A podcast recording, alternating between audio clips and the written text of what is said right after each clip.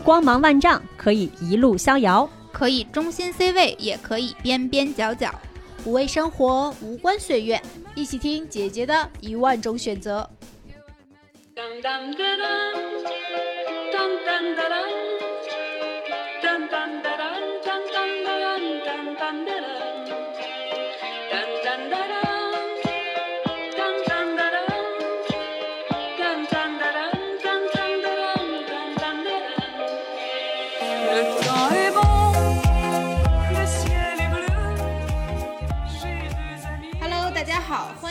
到姐姐说。哦，开心开心开心！我是主播六月，大家好，我是美丽，大家好，我是樱桃教主，Hello，我是小谢。哎，这期又是我们非常受欢迎的主播漫谈节目，而且这期节目我们 要聊一个特别深刻的话题，深刻到我们自己都怕自己缭绕的地步。哎呦，对，那在这期节目正式开始之前呢，首先要先感谢一下我们的衣食父母，也就是本期节目的赞助商，呃，来自法国的香水品牌配枪朱丽叶。同时呢，也感谢日光派对播客联盟对本期节目的大力支持。现在呢，正值双十一大促期间，大家都知道双十一买东西是一年中最优惠的时候，嗯，然后配枪朱丽叶也不例外，大家可以去配枪朱丽叶的官方旗舰店，报暗号姐姐说呢，在享受店铺的双十一优惠的基础上，还能够额外获得姐姐说专属的听友福利，具体这个福利是什么，可以放到这个。本期节目的末尾，我们会好好的向大家介绍。嗯，对，福利很大，我们这是出息了，又出息了，出息了，出息了。然而，今年的 KPI 并仍然完不成，大家要继续加油努力，好吗？我感觉你好像在 Q 我，对，我当时没有听见。本期节目呢，这刚才不是说要聊一个特别深刻的话题吗？这个深刻的话题要从一件特别肤浅的事儿聊起，对，就是王美丽最近的哎一点点困惑。对，王美丽前段时间深陷甜宠剧无法自拔 这件事情，咦，对，就是很奇怪，因为之前一直觉得自己就是应该喜欢看的东西，你比如说呃什么社科、人文什么这些东西，就是觉得得有一点有点东西的，就有点内涵的东西啊，对，就有点内涵的，是知识分。子对，毕竟曾经是记者，你知道吧？看破不说破，怎么回事儿？对，然后前段时间有一个，就是不知道是怎么回事，可能看微博吧，刷微博，突然间看到有一个网文推荐，然后我就开始看网文，嗯，然后结果一发不可收拾，大概花了二三百块钱，连续看两晚上两两整天加两晚上啊？不会就是微博上那种？只给一页一胚的那个 小说，然后想看下边就得点进去，对，他就真的上当付钱了。真的还有看这种小说的人，对，然后我就我就很好奇他在写什么，然后我就看了看了之后就发现，我去那个故事非常的狗血，我就不说了啊。然后从那之后，第二天，然后那个小哥哥就问我，因为他看我状态不好，然后问我干嘛了，我说前一天晚上工作了啊，工作工作到两三点多。然后后来还有一件事儿，就是除了网文之外，就开始看那个甜宠剧。对，呃，从那个《苍兰诀》开始看，然后看完《苍兰诀》又开始追了很多其他类型的甜宠剧。有时候会看一些 cut，你知道吧？然后这个 cut 你知道要在 B 站看。地心引力的瞬间。对，我跟你讲，我的 B 站的账号是小哥哥的账号，为了不让他发现，我还专门切回到我自己的账号去看。你倒也是很有心机，比那个就是出轨发生的那个心思还要要多。瞒不住了，可能因为看的太多，他发现了，然后那天问我说：“你都在 B 站上看了些什么？” 你瞒不过大数据。对这件事情让我有一个反思，就是，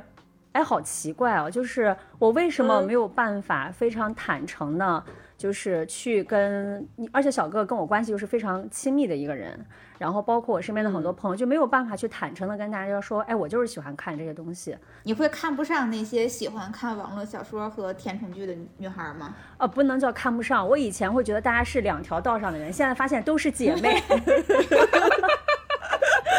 原来磕 CP 这件事情都是一样的。对对对对。我觉得很正常，就是我也跳转过微博的那种的，你看微博网文，就因为他不是他那个话题实在是让你觉得太肤浅了，什么前前世被前夫害死了，然后重生回来报仇，就是你这个真的不好意思张嘴跟别人说。此时此刻，我要抛出一个很深刻的问题，嗯，就是我们天天每天都在喊，比如说我们要穿衣自由，嗯，我们要我们要身材自由，嗯，什么样的女孩都有其各自的魅力，嗯那为什么我们就不能有阅读自由和和和看剧自由呢？或者是我们一直在说这件事情，但是真的到自己身上，他要完成一个转换，我觉得这个事儿可能还得有个接受的程度吧。你们觉得呢？它可能有一个 gap 在里面，就是我们可能每天喊跟真做起做起来，可能就有一个小 gap 吧。对，对，或者说，其实我们每个人都知道什么是政治正确，但其实我们你要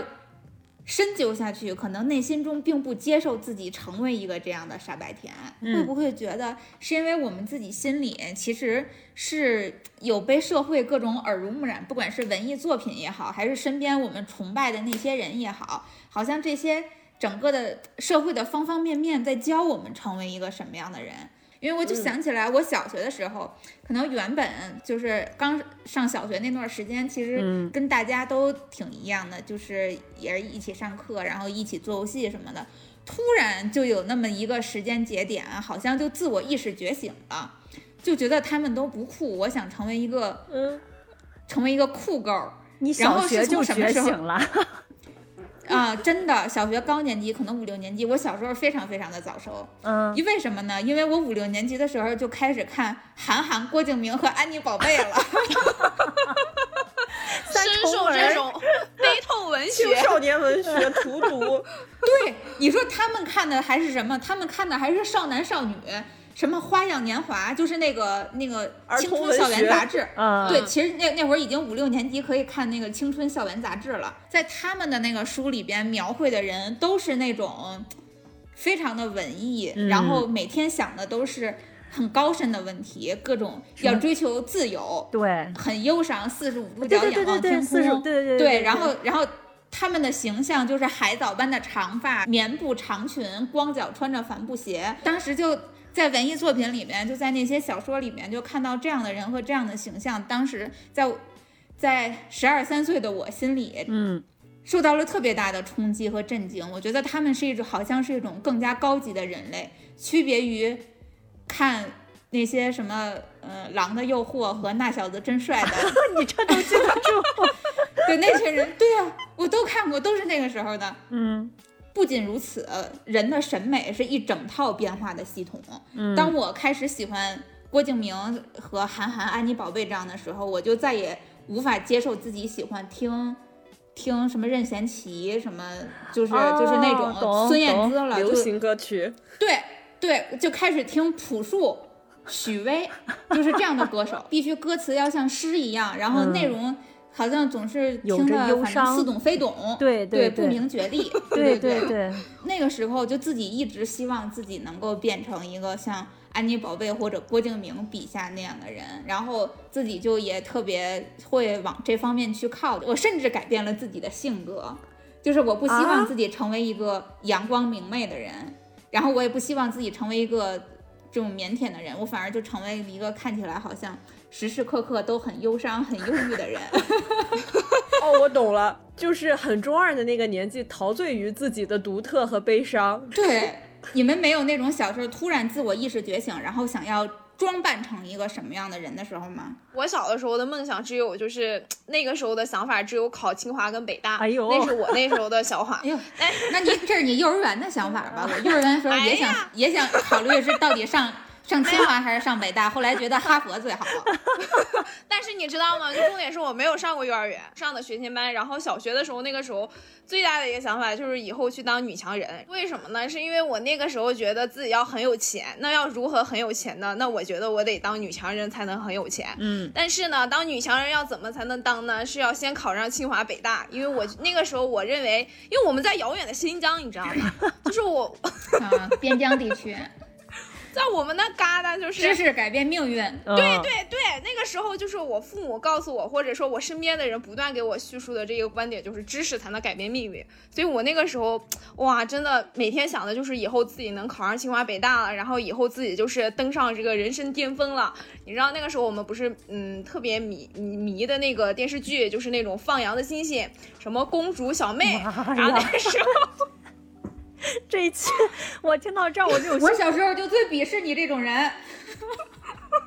对我就是我就是六月最讨厌的那种人，但是我那个时候就是幻想不是讨厌是是鄙视啊。但是什么区别？你知道吗？就是内心幻想的想法是自己做那个公主小妹，突然有一天自己发现，我操，自己原来是富二代。但后来发现，哦，就是现实真的不是这样的。现实发现自己就是做不了富二代，然后就只能靠自己的这个这个，就是靠自己的实力去，就是变成女强人嘛。所以那个时候就回归到自己现实生活当中，就开始努力学习。哇，那个时候真的好努力啊！我现在想想，就是如果我工作的时候拿出那种努力，可能。暑假的时候，比如说我们不是初二嘛，然后初二要上就是开学是初三的课嘛，我竟然提前会看初三的课，因为我哥哥不是大我三三年嘛，嗯，所以那个时候我就会把我哥哥的书拿来，然后看没看懂我不知道，但是说我觉得我很努力，这个是真的。然后等到高中，我突然发现，原来我既做不了富二代，我可能也考不上清华北大，为啥呢？因为我们年级第一的他的爸爸妈妈。人家就是那种非常名牌大学出来，然后回到回到新疆的那种人。然后后来我发现，哦，原来年级第一家里面有这样子的基因，才能考上年级第一呀、哦 你懂吗？就那个时候被第一次被现实打败，发现我们家的基因，我爸我妈谁都不是本科出来的，除了我舅舅特别的厉害，然后除此以外，我们家就没有什么本科生。我就在思考，我当时怎么考上清华北大？我怀疑你这个归因是纯属于不想努力了，听起来很牵强。确实也没有那么努力了吧，但也还是很努力。但就是说实话，比现在工作要努力。后来就一直到了大学，然后就努力考上了本科，就仅此而已了。嗯，我觉得我小时候是属于那种，呃，特别羡慕六月，但是不敢跟他做朋友的人，因为因为我小时候酷女孩嘛，对。不是，就是我小时候会特别特别害羞。我一个印象特别深刻的例子是，当时呃，我们小学有一个面试，我妈就带我去那个面试的场所。其实那个面试它就是走个过场，非常非常简单。我只要可能跟那个学校的老师大概自我介绍一下，我叫什么名字，我七岁啦，然后我平时喜欢学什么东西就可以了。但是我那个年纪的我特别特别害羞，我就记得我紧张到一直在抠我领子前面的一个拉链儿。就是脸扑，瞬间 一秒涨得通红，然后心想什么时候我为什么要在这儿坐牢？能不能赶紧把我放走？就是我不要在这儿上刑，就是因为它只是个过场嘛，所以我嗯顺利的被录取了。但是我记得很深刻的是，那个老师跟我说了一句说，你都已经七岁啦，然后你还呃就是这么不会表达自己，不敢讲话，这个样子是不行的。我从那个时候就觉得好像。嗯，我特别腼腆、特别害羞、特别不会说话这件事情是一个缺点。上学之后就会可能看到六月这样特别活泼，然后又特别酷的同学，我就会觉得我跟人家有弊。就是 啊，嗯呃，如果说我们在同一个场合，我可能会非常想跟六月这样的同学一起玩儿，但是我会羞于启齿，我甚至都不知道该说点什么，挑起一个共同话题，所以就这种，呃，融入不了我那个时候认为的主流、时尚、潮流群体的这个，就是 你认为主流六月就是主流时尚是吗？主流时尚潮流群体不是我吗？我非主流哦，对，但是但是大家不都会很欣赏这种非主流的同学吗？就觉得非主流的同学才是真的时尚，像教主这种爱学习的都是书呆子。啊，对对对，是的，是的，我以前就被认为是书呆子。直到我上了中学之后，我经常会被这种就是要在公开场合说话，或者是要在一些有很多人的社交场合表现自己的，就是这种情况，就就我非常煎熬。我每到这种时候，就是就想把自己藏起来，因为我的脸会红的特别快，然后这个时候所有在场的人都知道我在害羞，就这就让人更尴尬了。害羞写那你会在脸上。装潇洒吗？就是一边红着脸，然后一边跟人说：“来，咱走一个。是啊，这就是我后来学到的我方法提一杯。我后啊来，我后来就是控制自己不脸红，就是硬把自己装成一个我不在乎这些细节的人。我假装自己是一个可以和六月这样的人打成一片的人，嗯，就是所有那些哦什么小女生的细节，我都让自己不去在乎，为了忽略自己内心的这种非常窘迫的感受。嗯，别的女生在聊八卦的时候，我就会瞟一眼，不屑一顾的走开。我我不能参与你们这种特别就是小女生的讨论，嗯因为我要给自己打造一个更强大的形象，就是我不会被这些小事情所打倒。嗯，你是一个酷 girl，你想做一个六月这样的酷 girl。呃，对，我想做一个能成为就是这样酷狗朋友的人，我甚至都不是自己要成为一个酷狗。这怎么六月就在鄙视链顶端了呢？哎呀，我这看看我找这目标，你直接就到了最最高的位置。而且而且那个时候也会觉得，我我也会看不上那些看甜宠文的女生，就是我会觉得她们太。她们太小女孩了，嗯，就这种小女孩是我会把她和我的害羞腼腆挂钩在一起的那种特质。他是我会觉真实的就是吧？嗯对，就是这种形象是我自己不接受的，所以我逐渐逐渐的也是从会从穿衣打扮上来隐藏自己的女性化的形象。我就嗯从初中开始一条裙子都没穿过，就是哎，我也有过这个阶段，哎呀，靠近你偶像了。你们俩，你们俩又像了。对，不能接受自己是小女孩儿，嗯，对我妈那个时候大夏天的就吐槽我说这么热的天三十多度，你为什么要穿一条牛仔裤？你不热吗？但那个时候我就要把自己的腿完全包起来，穿贼厚的牛仔裤，穿运动服，然后你一定很白吧，小谢？呃，是也是有一点吧，就不不不认可自己的这种呃女性化的形象。如果她暴露出来，可能就会觉得我连我的柔弱和我的害羞就一块儿暴露出来了。我我，但我跟你不太一样，我虽然不也不穿裙子，但是我是我不是嗯想隐藏自己小女孩这一面，我就觉得当小女孩太不酷了。因为我后来上到上到中学左右的时候开始，我就开始听摇滚乐，然后喜欢朋克。我那会儿的那个最喜欢的偶像就是艾薇儿，就是艾薇儿是当年的艾薇儿都不穿裙子，青少年同龄，对，我觉得我小时候和小谢有一点像，他其实就会被训练成一个非常标准的好学生。然后好学生好到，比如说你明明在小学的时候，你明明只有一门考九十八分、九十九分，家长都要把你骂一顿。我印象中很深刻，就是我只有小学二年级考了语文和数学两个满分，然后那张喜报一直挂到我初中，我妈我爸妈都没有摘下来，以此鼓励我要继续努力学习。我现在回想起来，我的。高大学以前的印象就是完全都是学习，那段时间其实没有什么自我，就是爸妈要求你做一个好学生，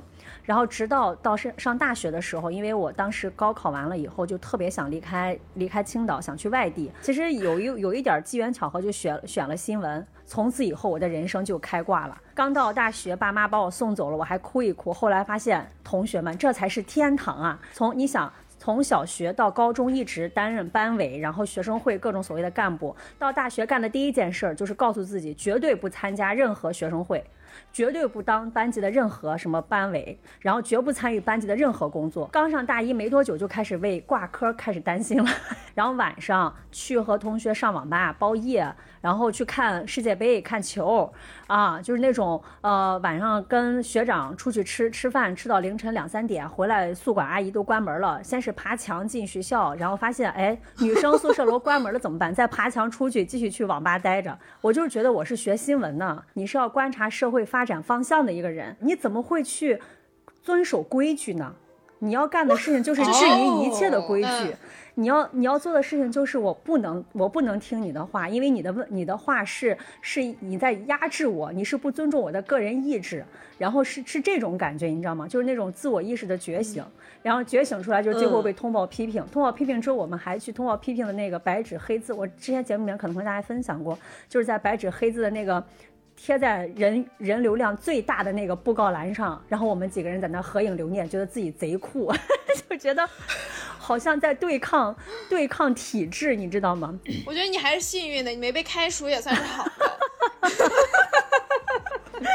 呃，其实，在大学叛逆了四年以后，我发现一个很奇怪的现象，其实当时和我们这种状态的同学其实也有，但是大学毕业以后，就是当我们真正走上社会开始工作了以后，你会发现大家又开始变化了。我觉得可能包括我自己也在内，就是你所谓的什么新闻理想也好，或什么那些深入骨髓的东西，你可能因为工作不停的去强化它，但是你曾经因为就是你要去变成，比如说你要去变成记者，你要去变成这样的一个身份去干那很多事儿，结果进入社会之后它就不灵了，这就有一种，比如说相当于你你穿了一件冬天的衣服，结果你走上社会之后到春天了，但是你这个衣服其实并不合身了。刚才听了咱们这么多那个。过去就是小时候的这些故事，我自己倒是有一个有一个思考，嗯，就是我们原本在最开始，我们把它称为自我意识还没有觉醒的那个阶段，就是我们的出场设置可能都是普通的小女孩，嗯，喜欢粉色的裙子，喜欢洋娃娃，然后喜欢梳辫子，可能性格性格也也比较内向，爱害羞等等的，她就像是就我。我们就借用今天咱赞助商的这个名字“配枪朱丽叶”啊，嗯，他我们在原本出厂设置的那个时候，我们可能都是那个传统的朱丽叶。当我们慢慢长大了一点，开始想要找到一把能够帮助我们对抗社会的枪，嗯，就是我们希望自己能够在这个社会中被大家，说实话，就是就被大家看得起。最通俗的说法，我们希望能够被同学们看得起，然后被周围的亲戚朋友们看得起，然后就把自己。武装成了一种我们想要的样子，不管是像我原来想成想成为文艺青年，还是像教主想成为独立女性，但是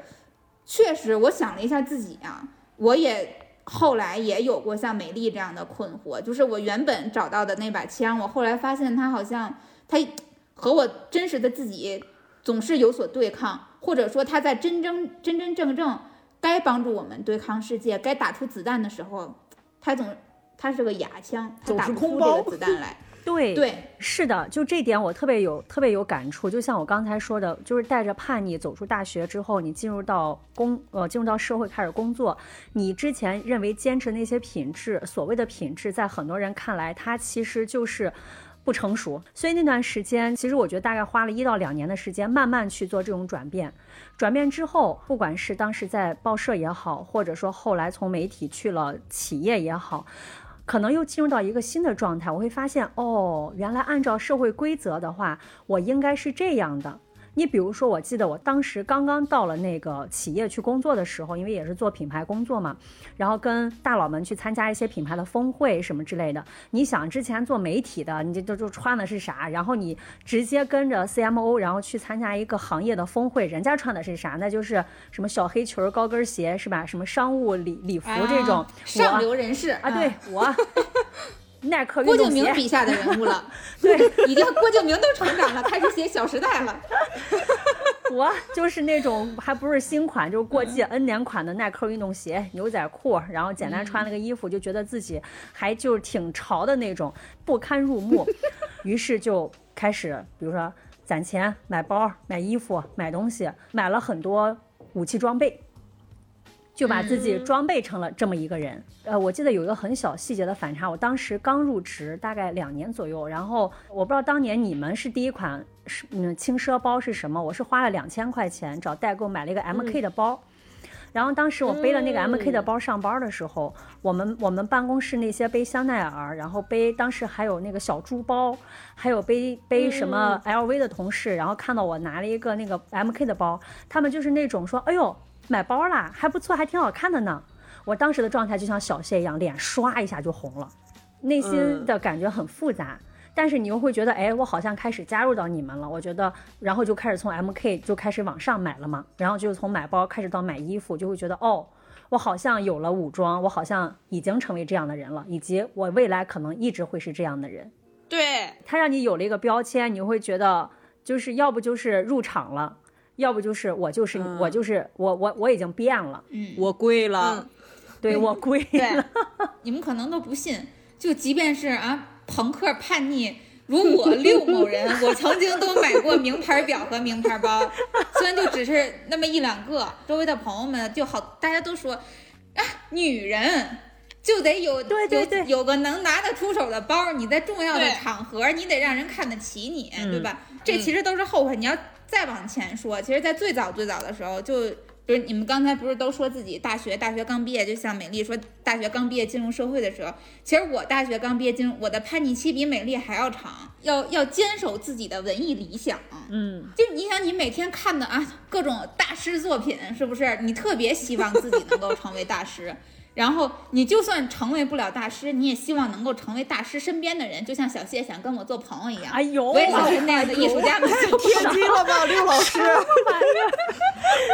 如其来的恶心，真的是。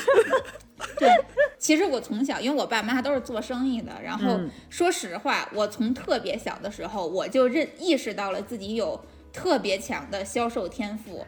有就中学的时候，大家一起情人节的时候卖玫瑰花，我就永远是第一个卖完的。对对对就是大家嗯可能手里剩一堆，然后我就就就半天的时间全卖完，然后赚好多钱。就是就这种你细枝末节的小事儿，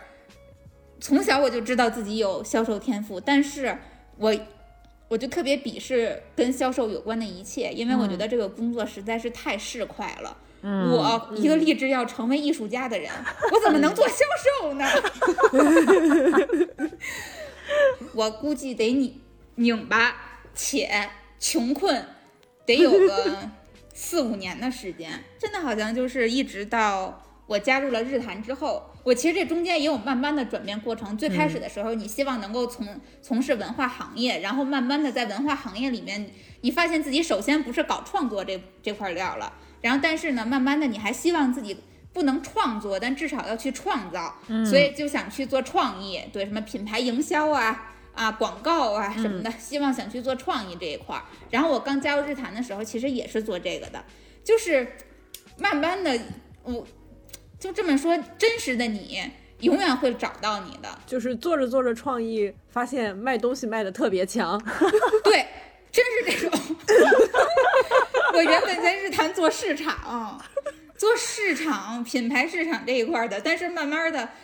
李叔就发现我总是能够把一个没钱的事儿跟对方要出钱来。李叔说：“你别做市场了，咱们小品牌赚钱要紧，你去做你去做商务销售吧。”就当人在你在。开始找到、认识到真实的自己的时候，你会如鱼得水，做得非常非常的顺利。嗯，对，就会有一个这样的阶段。然后，哎，当我开始慢慢的去去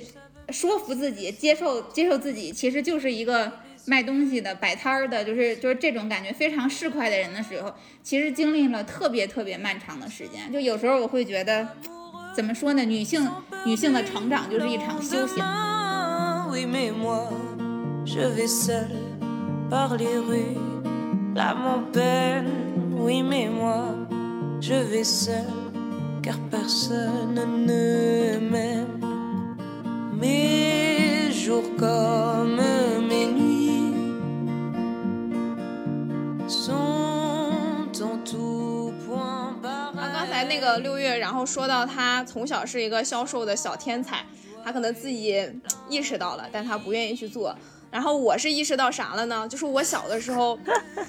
我跟他相反，你知道吗？其实我一直以为自己是可以通过销售赚钱的，结果我发现我通过销售并没有赚到什么钱。这个是为啥呢？就是我上大学的时候，我那个想法不是想做女强人嘛，我就去打工，看到有那个叫什么促销员，真的，我当时就从网上找，那个时候我们还用五八同城，五八同城、做了可能有那么几个月吧，然后我就存了一笔钱，然后我拿着这个两三千块钱，我就去做微商了啊。但是说实话，到最后其实真的是没有，就是你最后盘算下来，你发现你真的没有赚到什么钱。嗯，就是你你你你一直很想独立嘛，就是那个时候我还意识到，就是我真的是拉不下来脸，身边的人只要来找我问这个东西，我要么就是以成本价给出去了，我要么就是不要钱送出去了，你这哪是卖东西啊？你这是当天使吧你？对吧？搞慈善啊，后来我就发现，我真的是不适合做销售。就是我一做销售，我卖东西给人家的时候，我心里总有那个愧疚之心。后来我就决定，我干脆就不做了。就是我一直非常想物质独立，我就一直想在物质上面拥有非常非常多的钱。结果我发现，我在物质独立的时候，我反而不愿意花我男朋友的钱。我那个时候大学有一个男朋友，嗯，然后做微商的时候，我不是也跟就是之前我也分享过那个男朋友啊，不愿意花他的钱到什么样呢？就是我俩出去开房都还得我开房，就是。啊，生生怕别人说你不是独立女性了，你依对。那个时候就觉得，啊就非常担心自己就不是女强人人设了，就不是女独立女性人设了，就是因为你想啊，那个时候别人都以为你在做着微商，然后呢，你得保持那种。啊、我在做微商，我真的很有钱。毕竟你朋友圈里面炫的那些生活，你要让他，其实他是真实的吗？他可能不是真实的，但是你就得让他真的以为是真实的。比如说像我刚才说那个开房，然后我会花钱。再比如说呢，如果他给我买了礼物，我就想着我得以同等成本的价钱再把它还回去。啊，对就是我也有过这个阶段，嗯，对你后来再去想的时候，其实那个时候就是你自己不接受你自己是穷人这么一个状态嘛。对。但你当下其实，但你当下是不知道的，就是你当下的时候是很享受这个状态的，还觉得自己非常的满足。哦，对，那个时候你知道我最看不起的是什么吗？看不起花男人钱的女生，然后嗯嗤之以鼻，然后我还还觉得他们啊，你们怎么能这样花人家的钱呢？你们为什么要就是那个时候我们俩房租也是 A A 嘛？你现在再去想，你那个时候真正想要的是那个物质的独立吗？或者说物质独立这件事情，那个时候真的是那么那么重要吗？其实我那个时候是没有答案，就是我不接受自己穷这件事情，我我我我努力的包装自己不穷这件事情，后来反而真真正正给自己带来了一段非常贫穷的日子。我好唏嘘啊！如果我像教主一样从小立志成为女强人，可能我现在就财富自由了。对呀，早早做销售不就得了？我一边听啊，嗯，我陷入了深深的反思。我觉得大家也能听到，刚刚我基本上都没有说话，就是我一边看着刚刚六月和教主眉飞色舞在讲述自己的故事，我就觉得我从小到大一直想假装自己是一个潇洒的人，这个事儿实在是太傻了。就就我感觉好像一直想要让自己就是装作很善言谈，然然后嗯成为社交场合上一个很合群的人。嗯但我刚刚一边听一边想，我觉得我确实就是做不到这样，我就是只能语气非常低沉的说一些 非常向内的话，甚至甚至在今天的这个场合里面，大家分享的都是自己和世界的连接，只有我分享的是自己和自己的连接。嗯，还真是。对，嗯我觉得我因为害羞，所以觉得自己不合群这件事情，就老想，就刚说了嘛，老想假装很潇洒，和大家打成一片，就是我不会和别人不一样，我们是一样的人。嗯一直在对一直在成长的过程中假装这件事情，包括刚刚其实说的，呃，虽然是可能不穿女性化的衣服，但他可能就只是我想假装强大的一个变形。嗯就我实际上还是想要隐藏自己很害羞的这件事情。嗯但我现在逐渐的就觉得，可能以前，比如说像咱们今天这个场合，我就会假装让自己的就是情绪性质提到很高，嗯，然后假装可以像六月和教主一样，用一种非常激昂的语调，非常欢快的讲述一个我的故事。嗯然后通常这个场合结束之后，我就会特别累。我就会就是今天挂了电话，我马上就会瘫倒到床上去睡觉，啥事儿今天都干不了了，然后还会觉得特别空虚，就是有一种嗯非常非常明显的勉强自己的感觉。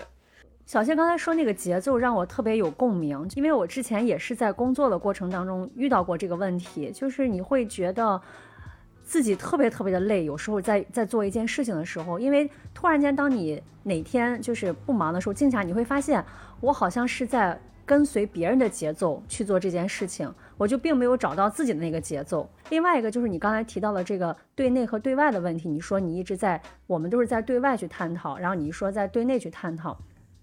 我就有一种，就是刚才我们几个人分享的那个过程，其实看起来他是在对外好像找到了一种解决答案，但是可能比如说教主经历了一段贫穷的日子，然后王美丽也经历了一段贫穷的日子，不知道六月经历了什么，好像在我也贫穷的日子呀，其实也有啊艺术还不到文艺。青年的时候，四五年呢，对，就是都是都是在，可能都是贫穷让我们清醒吧。就反而是这段时间，就是刚才你那点突然间提醒我，好像以前一直都是以为自己是个很外向的人，觉得外向的人应该有一个外向人的一个标签、一个状态、一个去与人与人打交道的一一种一种形象。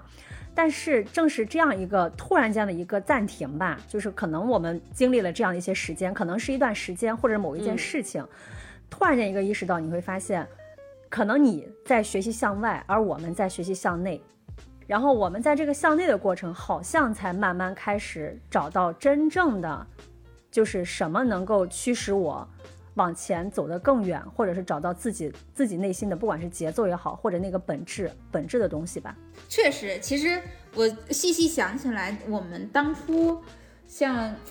大家都在不停的去武装自己，那我们得到了什么呢？我们可能确实在很多的。在很多时候，我们得到了一种自以为是的自信，满足感。嗯，对，在很多个时刻，我们会会自我满足和自我陶醉的，觉得，哎呦，我好像真的是艺术家们的朋友哦。但为什么我们慢慢的就都去走向了另外一个，嗯，更接近于我们真实内心的存在呢？我觉得很多的时候，其实就取决于那种。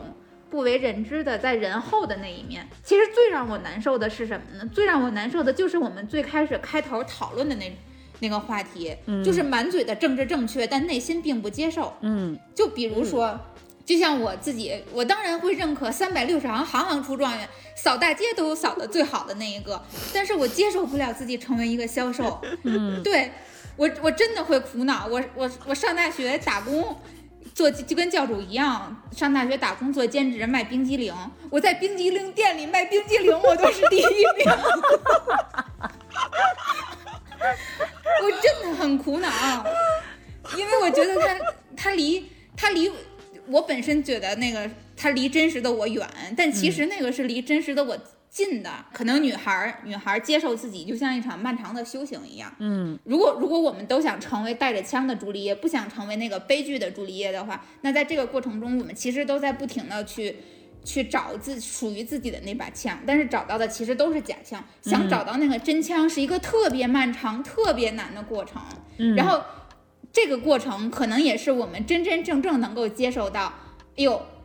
呃，三百六十行，行行都能出状元，千人千面，每一面都好看。可能可能在那个时刻，我们才真正的找到属于自己的那把能能够让我们去帮助我们叱咤江湖，帮助我们对抗世界，能够打出子弹的真枪。就到目前，我是觉得，就是最近疫情这两三年，就是对我的自我成长一个非常大的一个因素，是在于当你褪去所有的标签以后，你变成一个在社会上自由职业者，你没有任何身份，你的身份可能就是你本人的时候，这个时候是一个特别特别，虽然很痛苦，但是真的是一个特别适合找自己的时候。就是你会发现，你过去依赖的依赖的法则，它已经没有了。你过去所谓的人脉，它其实会有一些变化和疏离。在今年过生日的时候，我还跟我朋友讲，我就说有一种以前我在企业里面有一个社会身份的时候，我内心的一内心其实有一棵树的，这个树就像圣诞树一样，它不停的在，它没有在长芽，但是它在不停的往上放很多装饰的灯具。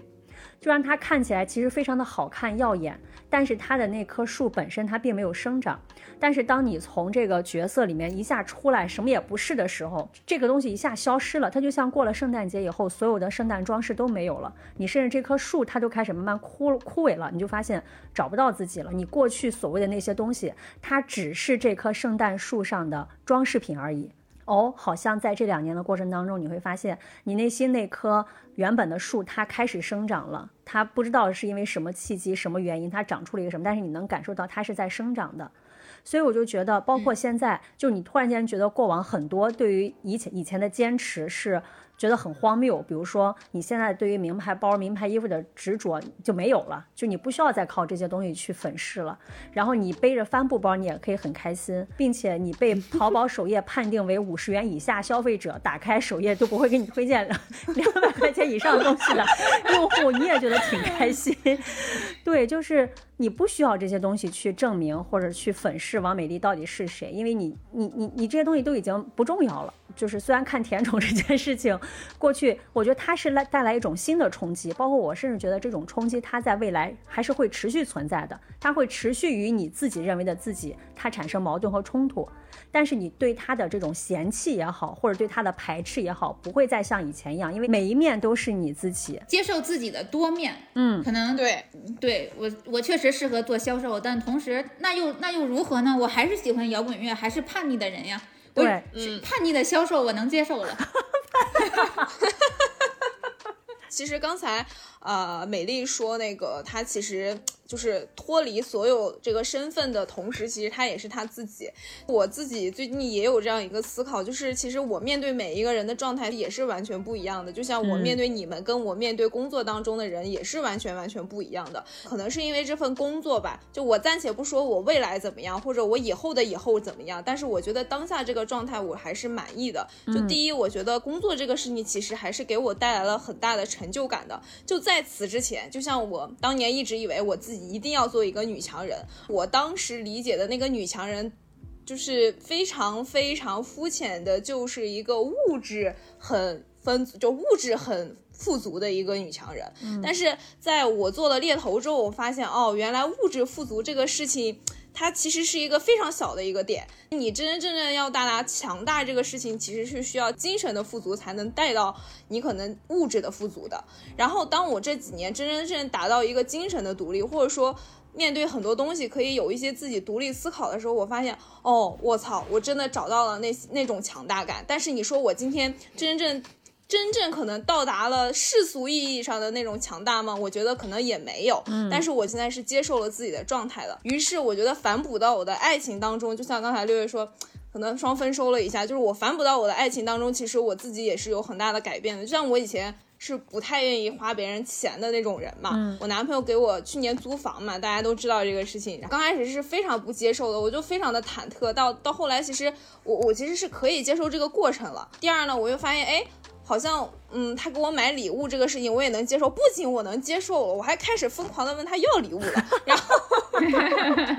我突然觉得说，就是自己精神的这一块儿，反而给自己带来的东西不仅仅就是是爱情。我也许可以在工作当中是那个女强人，但是我在爱情面前，我在我男朋友面前，可能依然是那个爱撒娇，然后的一个小甜妹的样子。你们懂的，就毕竟你们也见过我那叫撒娇的样子，对不对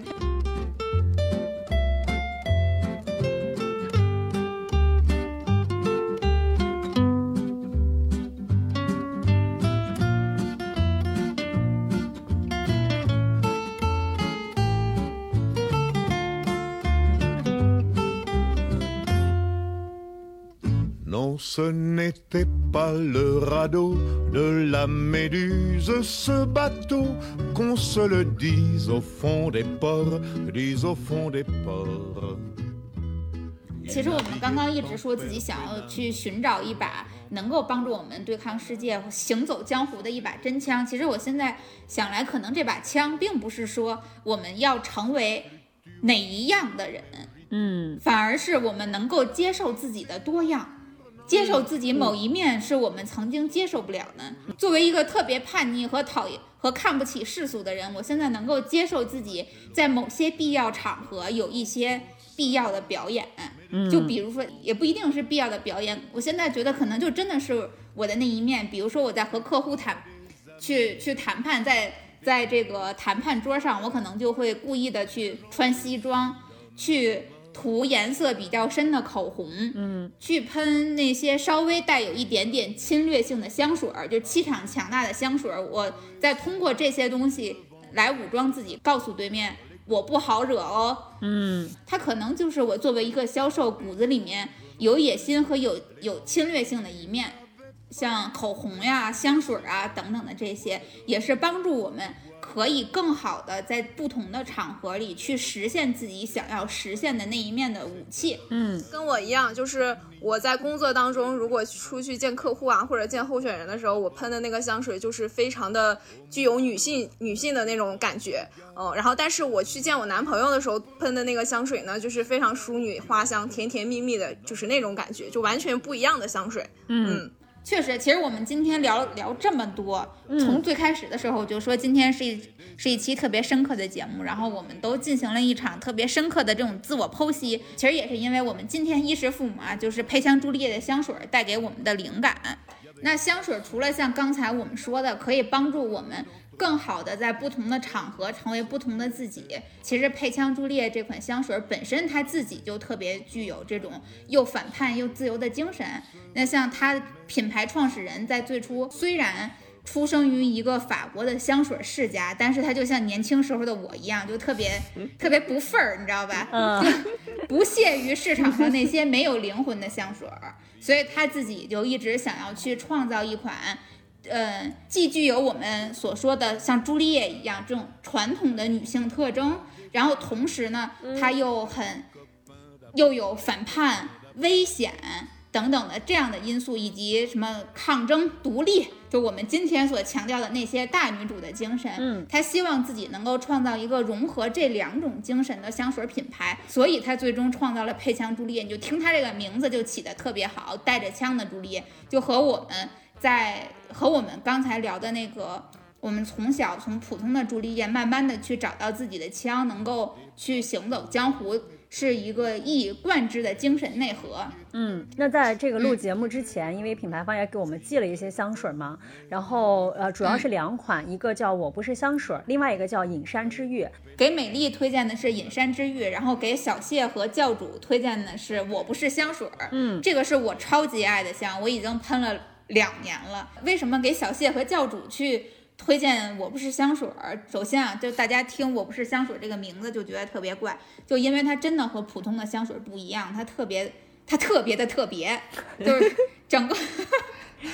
整个的配料里边只有一个，只有一个唯一的配料就是超级龙涎醚，嗯，就是其实所有的香水，尤其是大牌香水里边都会有一个香料的配料。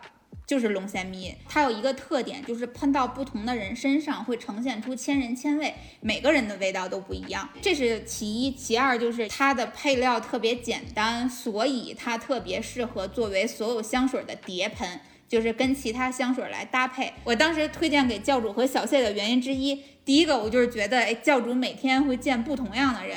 而且教主肯定香水特别多，我觉得它的使用场合会特别的多样。然后也会给他不同的惊喜，然后推荐给小谢，是因为小谢在我心里就特别的特别，非常艺术。我单独喷这个我不是香水喷了两次，我两次闻到的都是不一样的味道。就是我不知道是不是我带有了它这个千千人千面的这个先入为主的印象，就我两次闻到的味道是和我当下的心情有关的。你不是为了说广告而生说的吧？不不不不不不是，我不是这种虚假的人，好吧？就我第一次喷的时候，我闻到的是一种非常浓郁的，然后带着一些性感味道的。那种感觉，因为是我刚刚在工作，所以我会在这个味道的尾调上闻到一些清冷。然后我第二次闻的时候，好像是我们上次刚录完节目还是啥，反正刚刚度过了一些愉快的瞬间。因为我们要录这期节目嘛，我又又去喷了一次，然后我又在尾调上闻到了一些温暖的感觉。就我我怀疑啊，我个人推测，可能是因为它的这个成分非常简单。嗯，所以你每次闻到的部分它的味道可能就会不太一样，跟其他的香水叠喷，我觉得是一个特别好的方法，因为就其他的香水，即使是多，你可能也会反复的。好，比如说连续一两天你就喷了这一个香，对，你就喷腻了。然后本来是很喜欢的味儿，就跟闹钟一样，本来是很喜欢的歌，你天天听就腻了。然后你一叠的话，它就既保留了你本来特别喜欢的味道，同时它又给你带了一些新鲜感。所以我现在觉得我天天都在喷，真的。我又被种草了。美丽是不是后悔了？六月，我准备把你那瓶我不是香水扣下来，我自己打开用。叠喷还是不一样的，就是你们刚才都讲了每个人身上的味道，因为我我当时拿到的时候，他就说千人千香嘛，然后我这个人就非常的好奇，我就特别想感受一下每个人身上真的是不一样的味道吗，于是我就把它拿到了办公室。我刚开始把它喷到那个那个我们办公室的时候，我发现就是空气当中弥漫着的一种有，因为它刚开始喷出来有一点那种酒的味道。就淡淡的酒香的那种味道，我怎么对，这是我们空气，对，这是我们空气当中弥漫的味道。然后后来呢，我就去每个人身上喷，我可能喷了有十几个人。后来那天我们整个办公室当中都弥漫着那个味道，但每个人身上是不一样的。嗯，就比如说我身上的味道就比较偏，就是有点像空气当中有一点带一点点酒精的那个味道，但是又没有那么浓郁。就是它有点像鸡尾酒，还有一个同事啊，就让我比较特别啊，他身上是喷出了那种皂皂味儿，就是肥皂的那种，啊，有的时候是会有一点点皂对皂但是嗯，但不是那种很难闻的肥皂，就是它非要那个皂感就是还它蛮很特别好闻的。，对，那对个皂对香也很特就别，还蛮好闻的。后来就是有一个女生啊，唯一有一个女生，她喷出来了一股甜甜的那种花香，会不会它本身本身跟洗发水或者沐浴露什么样的对味道我觉得有可能，我觉得有可能。旁边一个妹子就喷出了那种那个那个叫什么，有一种奶香味儿，就是。但是没有、没有那个女生那么甜，对，反正我喷下来之后呢，这几个人就让我觉得味道比较特别的，我我真的领略了一下什么叫真正的那个千人千香。王美丽当当场打开了我不是香水儿，然后一直非常认真的去闻，你闻出来了什么味道？花香，啊！啊，嗯我从来都没闻出来过花，你是不是你你我这是睡衣叠喷吗？我这是睡衣，我的天哪！我刚才闻了闻，它可能就有就有一点洗衣粉的淡淡的尾香，但是我嗯现在闻的是有一种花香的味道。刚才你们说那些味道我都没有闻出来过。我我之前嗯给我前任弟弟以前的前男友去闻过这个香水儿，他给我形容的味道就是特特别像雪松的味道，是非常浓的木质香。然后虽然虽然听起来好像玄玄乎乎的，但是它都真实发生。我们尽力了，但是也是实话，不是为了录广告，真的是实话。当时拿到这两个香水的时候，我直接就选了隐山之玉，因为当时六月跟我推荐的时候说这个是嗯什么打开第二颗纽扣才能闻到的，我就觉得哇塞，啊，对对对，这种欲望和性感就是我想要的。为什么这么性感啊？对，就当时这个就特别的嗯让我有，就是特别被种草，因为我是觉得，嗯我好像一直缺少一个途径去表达这种欲望和性感。对，因为毕竟对外去表达欲望和性感，对于很多女生来讲，它是需要一个场合和途径的。然后我就觉得，哎，这个香水我觉得还挺有点意思，然后我就用了，感觉非常的，嗯，就是很很特别，是有一种你一开始闻起来是一种很清香、很清爽，但是时间一长长了之后，它那种尾调是让人有一种被勾住的感觉。就她她其实是比较适合那些有一点点害羞、有一点点保守的女孩儿，嗯去隐隐的展示自己的欲望，或者说隐隐呃去隐隐的表达自己的欲望。现在不都特别流行那个有一个词叫伪体香吗？嗯，隐山之玉就有点像伪体香，它就像。嗯，比如说你衣服刚洗完了之后，衣服上的那种啊洗衣粉，有一点点洗衣粉和肥皂的那个味道，有一点点皂香，就一切都是淡淡的，非常的干净。那说了那么多，六对六某人来给大家介绍介绍我们怎么我们的福利吧，快！对，给大家给大家介绍一下福利。首先呢，在咱们这期节目，嗯，开始播出的时候啊，就是配香朱丽叶的双十一大促的活动就已经开始了。这个福利是什么呢？咱们姐姐说的听友在享受店内的超超值优惠的基础上，还能额外获得更高价值的专属礼品，包括刚才我们给大家推荐的这两款香水，以及店内的其他的香水啊。购买五十毫升这个规格的香水啊，原价八百一十元每瓶，现在双十一期间的优惠价六百一十九元每瓶。然后咱们姐姐是，便宜了划二百块算，钱，好划哦对算，哎你们好假呀！不是真的，真的还挺便宜的。啊，我们都是第一次听说这个折扣啊 啊！我还没说完呢，主要是咱们这个姐姐说的听友们还会额外赠送含三支五毫升香水小样的虎年限定香水套盒和便携化妆镜一个，就是还会有专属的赠品。哇，对，冲吧，朋友们！然后一百毫升规格的香水呢，原价是一千零五十元一瓶，然后现在的优惠价是七百九十九元一瓶，并且额外赠送复仇女神，也是配香朱丽叶家特别热门的一个香型，叫复仇女神，是那种大女主香啊。然后额外赠送复仇女神香薰蜡烛一个，以及。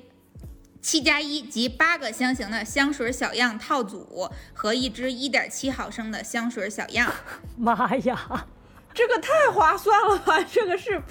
是甩卖对，了吗？就 是赠品。我决定我自己，我决定我自己到时候会买一个五十毫升的。所有想和啊六月六月老师本人一样，想要拥有众多配香朱丽叶家的这个香水的不同的味道都想自己试一试的话，那也推荐大家可以买他们家的有一个香水小样的套装，叫七加一香水套组，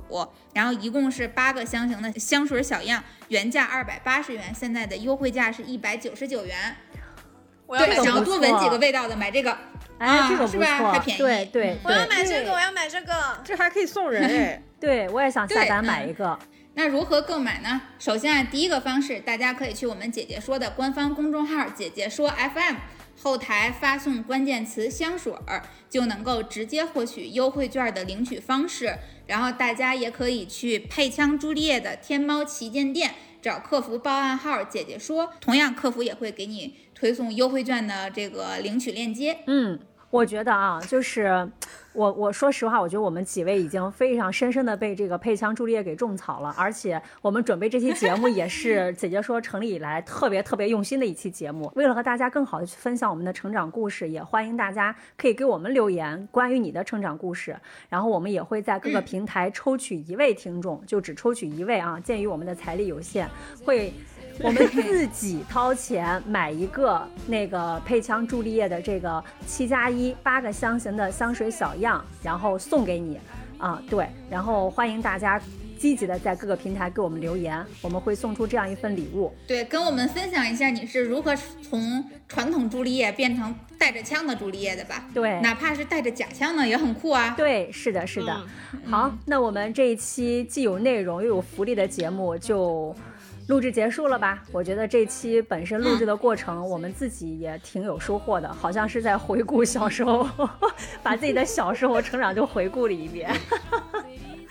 主要是能接受自己所谓的不完美了，嗯就是接受自己并不那么、那么神仙仙女的那一那一面吧。嗯，对，对，好，嗯。行，那我们今天就和大家聊到这儿吧，希望大家能够去配枪朱丽叶下单吧。嗯，嗯，好，跟大家说拜拜。好，拜拜，拜拜。嗯